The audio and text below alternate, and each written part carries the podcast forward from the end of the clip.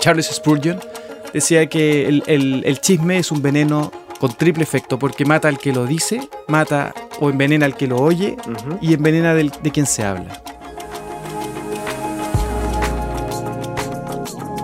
¿Qué tal amigos? ¿Cómo están? Un nuevo capítulo de Otra Historia. ¡Eh!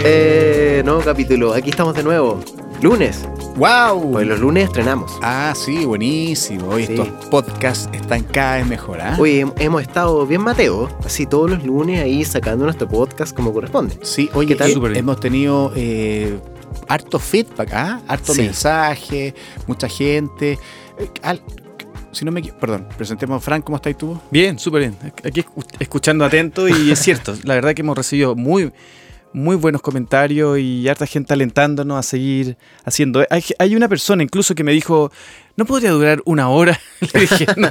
bueno, le voy a preguntar a Edicea, pero en realidad la idea es que sea corto, que queden ganas de más y no que alguien esté diciendo, "Ch, ¿a qué hora termina esto? Sí, claro. Oye, Sea, ¿por qué no Sí. aprovechamos y le mandamos saludos? Tú tenías ahí una persona que le iba a mandar saludos, ¿te acordás, o no? Sí, bueno, do- dos saluditos Ya, chiquititos. eso, un dale. saludito a, a Maui, una- un gran amigo que está siguiendo el podcast, eh, se está construyendo su casa y mientras se construye su casa... Maui como la isla de. Hawái. Así tal cual. Grande tal cual. Maui. Publicista ahí muy, muy conocido y muy Buenísimo. querido. Ah, Y también un, un abrazo a Javiera, que también nos está escuchando, eh, siguiendo el podcast. También le mando un súper abrazo porque lo está escuchando en el auto ahí eh, semana a semana. Así que qué bueno ya tener auditores, ¿cierto? Buena que están onda, enganchando. eso, esa es la idea. Sí, eso nos motiva también. Sí, totalmente. Oye, y hay un detalle importante, ¿Cuál? que eh, ya estamos como claros con las coordenadas. O sea, en nuestro podcast está, los pueden, lo pueden escuchar en Spotify, ¿Ya? eh, cada lunes se publica. Eh, en iTunes, o sea, eh, tu sistema de Apple para escuchar podcast. ¿Ya? Está también en Google Podcast eh, disponible y en un montón de otras plataformas más chiquititas que la verdad no me acuerdo cómo se llaman. Ah, wow. Pero todas esas también. Ya, y tú, ah, en el fondo ya, pero tú tienes que enviarle a alguien para que lo pueda, o lo, lo buscan, ¿cómo? No, cómo? simplemente mira, te metes a una de estas plataformas, ¿Ya? buscas Iglesia Áncora y te va a aparecer otra historia fácilmente. Ah, perfecto, ya. Y lo, lo mejor es suscribirse, porque si te suscribes al podcast, el mismo sistema te va a avisar de que hay un nuevo capítulo. ah, eso sería bueno, entonces a la gente que nos está escuchando, que, que se suscriba. Sí, exacto, Ya, exacto. buenísimo. Bueno amigos, eh, ¿cuál es el tema de hoy, Fran? El tema de hoy es súper interesante. Queremos hablar acerca de, de el poder que hay en nuestras palabras. De alguna forma la, eh, nos estamos acostumbrando, mal acostumbrando a tratar mal, a, quejarnos, a criticar, a no levantar a otras personas, no alentar, sino que a destruir y, creo que de alguna forma estamos eh, destruyendo, realmente, destruyendo nuestras relaciones, afectando las personas que más nos importan. Y dice la Biblia que hay poder en nuestras palabras para bendecir y maldecir, Wow. que en- en nuestra boca está la vida y la muerte.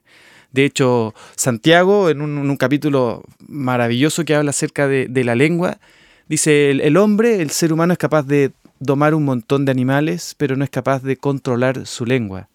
Y agrega, si te consideras espiritual, lo primero que tienes que hacer es controlar tu lengua.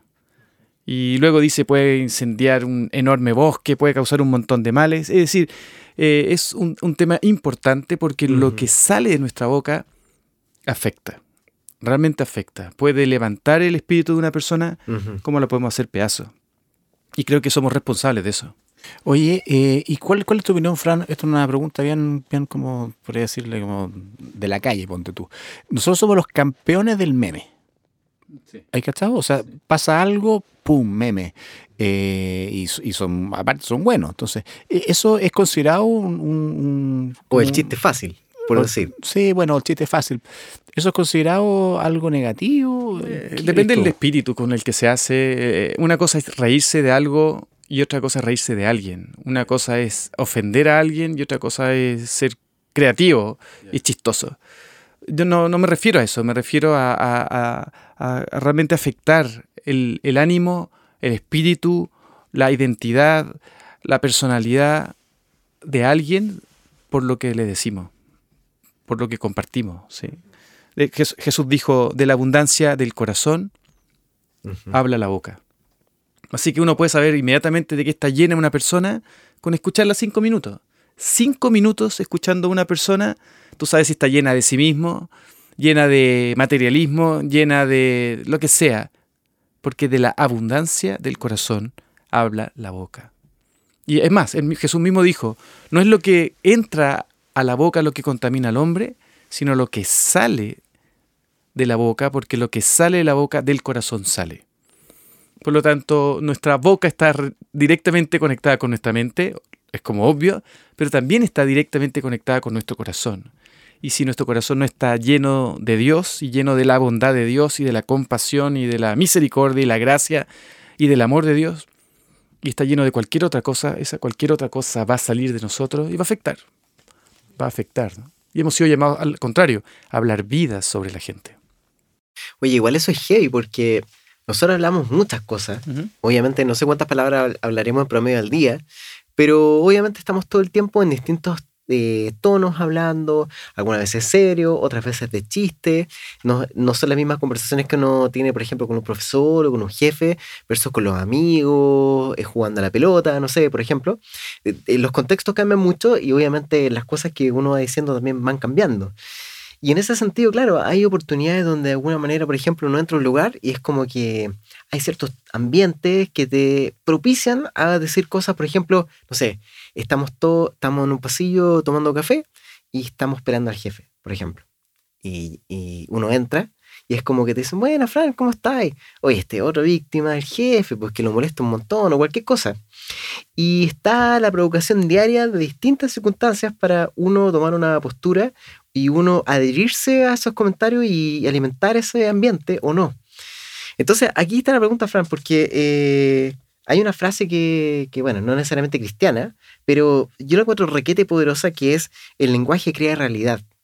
¿Qué, qué opinas de esa frase eh, al margen de la Biblia? Porque sabemos que la Biblia es súper clara al respecto, pero ¿qué opinas de esto? Yo creo que sí, yo creo que si uno, si uno de, como papás le dice a sus hijos que son tontos, y que no sirven para nada y que son unos flojos y que son unos vagos, eh, ellos van a empezar a incorporar ese, ese mensaje de la persona más importante en, su vida, que son sus papás o su papá o su mamá, y van a crear una realidad en su, en su futuro, por supuesto que sí. Y si yo, le, yo eh, eh, de pequeño hablo vida sobre ellos, los lo, invito a ser winner, digamos, en el sentido de que son vencedores, para mí lo son, y, voy generando en ellos palabras de, aliento y de una autoestima correcta y de una identidad correcta, por supuesto que él va a enfrentar su mundo distinto. Entonces sí, hay muchas cosas que no las podemos cambiar, pero otras que sí. Hay cosas que están en nuestro poder en términos de lo que hablamos y lo que decimos, y hay otras que no, que están en otro ámbito fuera de nuestro control. Pero voy al punto de que deberíamos pensar más lo que hablamos y deberíamos hacernos responsables de lo que hablamos. Y por ejemplo, el chisme que tú comentabas o murmurar contra alguien, eh, decía un, predicador, uno de mis predicadores favoritos del siglo XIX, que él decía que el, Charles Spurgeon decía que el, chisme es un veneno triple, con triple efecto, porque mata al que lo dice, mata o envenena al que lo oye y envenena de quien se habla. En otras palabras, es puro veneno. Chismear, murmurar contra alguien es, es, es, un veneno, porque contamina al que lo dice también.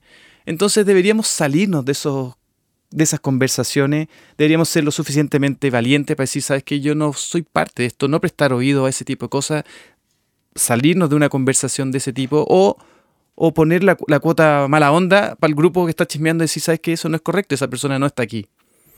Así que mejor cambiemos de tema, hablemos de otra cosa o hablar algo bueno de esa persona y listo, cambiaste la jugada. Pero es complicado porque tenemos que hacernos responsables de lo que decimos y somos súper rápidos para hablar y después no hay cómo arreglar eso.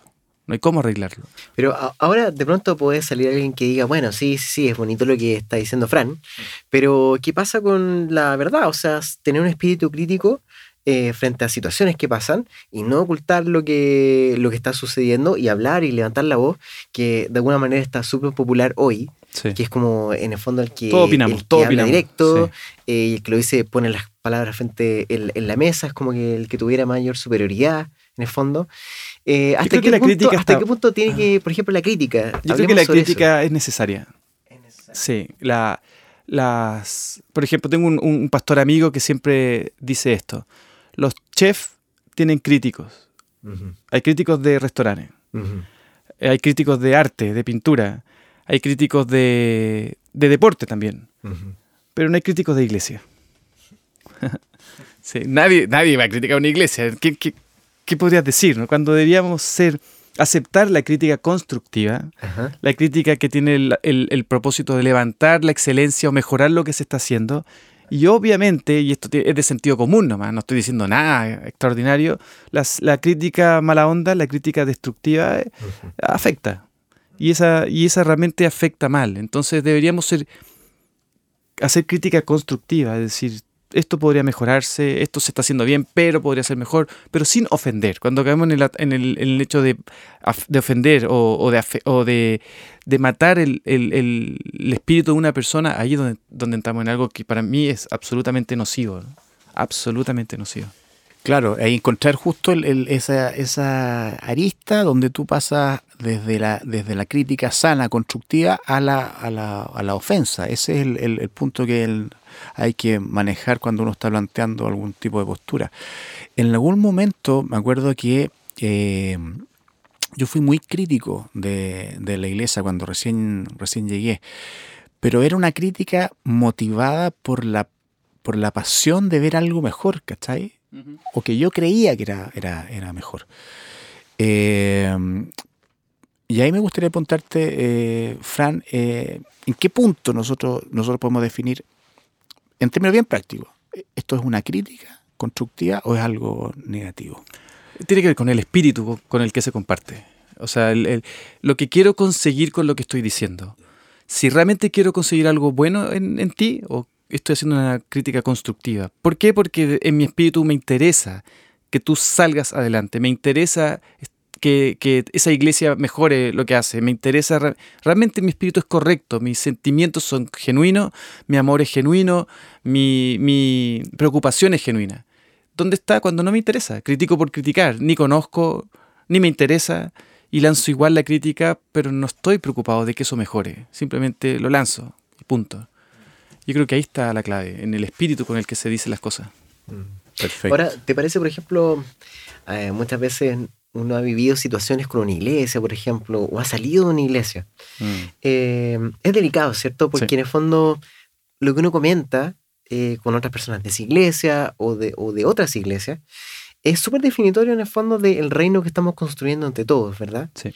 es súper es súper fome cuando uno escucha a alguien que sale de una iglesia herido, muchas veces se entiende, pero cuando destruye eh, donde, donde estuvo.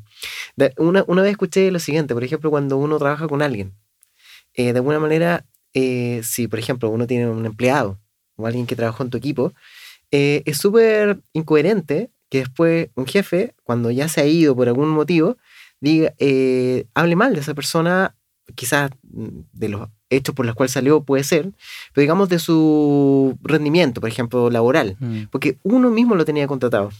¿Viste? Sí. De alguna manera pienso que en la iglesia pasa algo parecido. Sí, si tú, tú tenías un, pastor, un liderazgo, por ejemplo, eh, era porque tú aceptaste ese liderazgo y viste algo que te bendecía y te, quizás te bendijo durante mucho tiempo. Por supuesto. Hay, hay, hay varias cosas importantes aquí. Una es que cada iglesia es parte del cuerpo de Cristo. Y, Jesús no está casado con muchas iglesias, sino que Jesús está, tiene una, una sola novia, no tiene muchas novias, ¿cierto? Y, de alguna forma cuando hablamos o se habla mal de una iglesia, estamos hablando mal de la novia de Cristo. Y es tan, tan fácil de captar como que alguien hablara mal de tu esposa, ¿sí? O, o, de Julia, de mi esposa. No me gustaría en lo absoluto que alguien tratara mal o hablara mal de mi esposa. Pero muchas veces hacemos lo mismo con la novia de Cristo. Y, peor aún, porque somos parte de ella también. Entonces no, es, bastante absurdo cuando, cuando nos referimos de esa manera. Deberíamos honrar, deberíamos respetar y, listo, y mirar hacia adelante. Si yo me fui a otra iglesia o fui parte de una y me fui a otro lugar, bueno, honro donde estaba, bendigo donde estaba y voy hacia adelante. Pero tengo que tener palabras de bendición y de vida para, para mi ex iglesia y porque además las palabras no regresan. no regresan. Alguna vez escuché una historia, una ilustración súper, súper bonita. Un, un rabino le enseñaba a su discípulo lo que era la murmuración, lo que era el chisme y lo que era hablar maldición. Y él le dijo, anda un día al campo, ventoso, un día muy ventoso, con una almohada llena de plumas finas dentro de la almohada, rompe la almohada y exponla al viento. Y luego espera cinco minutos y trae todas las plumas de vuelta a la almohada. Y le dijo el discípulo, imposible. Dice, bueno, así de imposible es recoger nuestras palabras una vez que las lanzamos. Wow, así de imposible. Wow, qué bueno. Buenísimo. Sí, buenísimo, es verdad. Oye, Fran, en base a eso, eh, yéndome por, otro lado, eh, mucho se habla a veces de, declarar, por ejemplo. ¿ah? Eh, yo declaro algo positivo, yo declaro abundancia en mi vida, yo declaro prosperidad laboral, etcétera, etcétera, etcétera. ¿Qué tan bueno es ese ejercicio para no caer en, en teorías de prosperidad o en teorías como por ejemplo en el libro El secreto, qué sé yo. Bueno, creo que declarar es bueno y creo que decretar no siempre es bueno. ¿Cuál es la diferencia? Es decir, declarar es manifestar, es hablar, ¿Ya? es decir, o exponer o publicar. Es decir, tiene que ver con lo. Si yo leí algo en la Biblia y lo creo, bueno, yo declaro o hablo o digo eh, que creo eso y voy por eso y voy a orar por eso. Y está bien. Decretar no es lo mismo, porque decretar tiene que ver con ordenar, con mandar, mm. con legislar o, reglamentar o determinar de alguna forma. Entonces, el, decretar no es siempre, no siempre podemos decretar, porque no siempre estamos en la autoridad para hacerlo, pero hay, hay ciertas áreas o ciertos lugares donde Dios nos permite decretar, porque sí tenemos la autoridad para hacerlo, pero otras no. Pero declarar sí, declarar es, bueno, yo creo en esto, creo que hay un mejor futuro para mi familia porque estamos obedeciendo, porque estamos siguiendo los principios. Creo que voy a declarar una bendición sobre Chile porque estoy creyendo que Dios en fe va a actuar sobre nuestro país y va a ser... es decir, declarar, declarar está bien. Es hablar. Y finalmente si hablamos bendición sobre nuestra vida y hablamos palabras de fe sobre nuestra vida, eh, Jesús siempre dijo, conforme a tu fe te sea hecho. Y les preguntaba, ¿crees tú que te puedo sanar? Y estaba esperando una declaración. Mm. Estaba esperando que mm. declarara a la persona y dijera, sí, sí, creo. Perfecto, conforme a tu fe te sea hecho. Entonces eso está bien. Decretar en todo lugar y en toda situación ya no es nuestro, nuestro, nuestra posición porque es Dios quien ordena. Sin embargo, hay áreas y hay lugares donde nosotros sí podemos decretar porque Dios nos da la autoridad para hacerlo. Mm.